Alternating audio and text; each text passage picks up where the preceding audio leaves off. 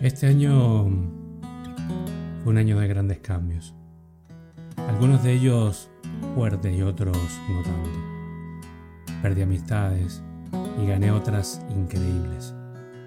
Pero si hay algo que destaco para reflexionar es la gratitud que deberíamos sentir ante ciertas situaciones complicadas en nuestras vidas.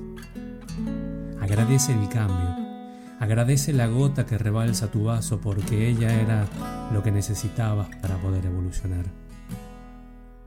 No te aferres a las personas, no eres dueño de nadie.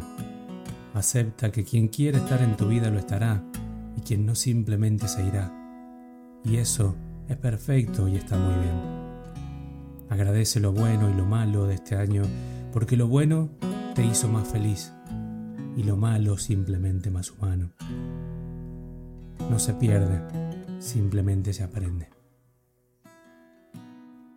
Este año fue un darme cuenta que si quiero, puedo. De que si la vida te pega duro, te levantas, sacudes y sigues. Fue un darme cuenta que hay cosas que debía soltar. Fue un darme cuenta que la vida no es más que vivir aquí y ahora y fluir con ella.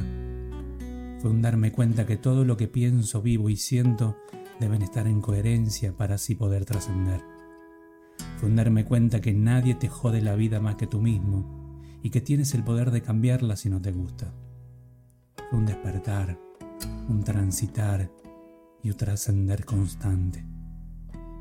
Pero recuerda que no eres tus problemas, eres lo que haces con ellos.